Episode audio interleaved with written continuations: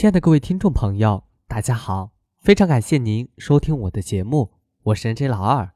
如果你喜欢的话，可以点一下订阅或者转发，您小小的支持是对我最大的鼓励。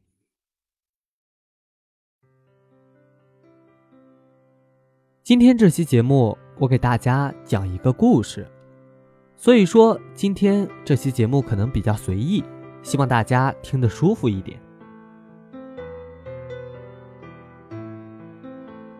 我有一个同学是一位女生，长得特别的漂亮，可以用天生丽质来形容。家庭条件很好，毕业之后呢，回到了小县城，找了一个富二代，然后结婚了。现在成了一个每天都准时在朋友圈里秀自拍的一个人民教师。看他的朋友圈里面，别人可能会非常羡慕嫉妒恨，觉得老天爷这么眷顾他。日子过得如此丰富多彩，无忧无虑。可是到后来，我才有机会了解到，原来他的好生活只是屏幕上的表演。毕业的时候，他因为父母的压力，和大学谈了三年的男朋友分手了，然后几乎立刻就和父母相中的对象结婚了，做着自己不喜欢的工作。朋友圈里那些看起来靓丽多彩的生活。不过是他逃离现实的一个出口。他跟我说：“我从小没有跟着爸妈一起生活，在姥姥身边长大，跟爸妈没有多少感情，但是我依然很在乎他们对我的评价，我渴望来自他们的肯定，但是常常又得不到这种肯定。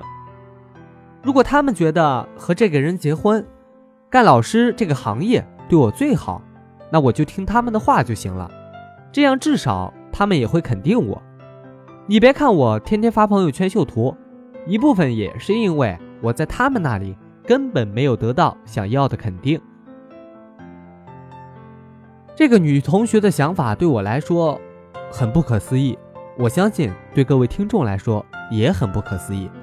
试想一下，你的人生完全由不得自己主宰，任人摆布，就像一个。没有生命的木偶，我完全赞同尼采在《人性的太人性了》中所说的那句话：所有人都在乎来自别人的评价，而且都希望这些评价是正面的、伟大的、不被轻视的。而这种在乎对个人来讲是完全弊大于利的。然而，事实上来说，像女同学这种人，可能大家身边也有。会有非常多，他们为什么如此期待来自他人的肯定和周围人的目光呢？心理学家马斯洛在一九四三年创作的《人类激励理论》一文中，提出了著名的需要层次理论。他将人类的需求从低到高分为了五个层次，分别是生理需要、安全需要、社会需要。尊重需要和自我实现需要，其中，尊重需要就涉及到人与自我、社会的关系。作为社会性的动物，每个人都希望自己有稳定的社会地位，要求个人的能力和成就得到社会的认可。从这个角度来看，赞美、点赞、评论都是人类正常的心理需求。只有通过这样。我们才能证明自己存在的价值，才能进行自我定位，找到自己在人生、社会、组织中的位置。如果没有了别人的看法，人的进步、退化、成熟、幼稚等特性将无从谈起。别人对你的评价可能就像是聚光灯，照出了我们的光鲜艳丽，也照出了我们的瑕疵和缺陷。当听到好的评价的时候，我们的自尊心得到了满足。但是不要骄傲，请保持那些让人们接受的优点，让自己变得更好。当听到批评的时候，一开始你可能觉得很伤自尊啊，但是要注意，也不要过多的在意。如果自己也觉得自己身上有缺点，那就努力改正呗，让自己也让别人。更可以接受自己，这样才能摆脱他人的目光，专注自己的成长。总而言之，就是要赢得自信心，摆脱脆弱的内心的需要。按照精神分析的观点，童年时期的创伤如果没有有意识的去预疗，就会在日后延伸到你所有的关系中去，从而形成恶循环。你设想一下，一个从小就没有得到细心照料的孩子，可能就觉得。自己应该得到的爱和了解被剥夺了，因为他老觉得自己不被重视，从而他的兄弟姐妹仿佛更受瞩目，所以他就会想，是不是自己哪里不够好，哪里惹父母不快了？如果改正了，他们就会关注我吧。这样一来，他的关注点就全部放在了自己的缺陷上面，无时无刻都想着怎么变好。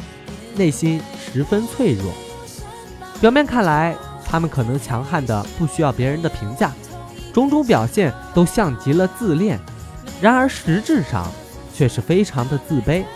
上面那个女同学就是这样。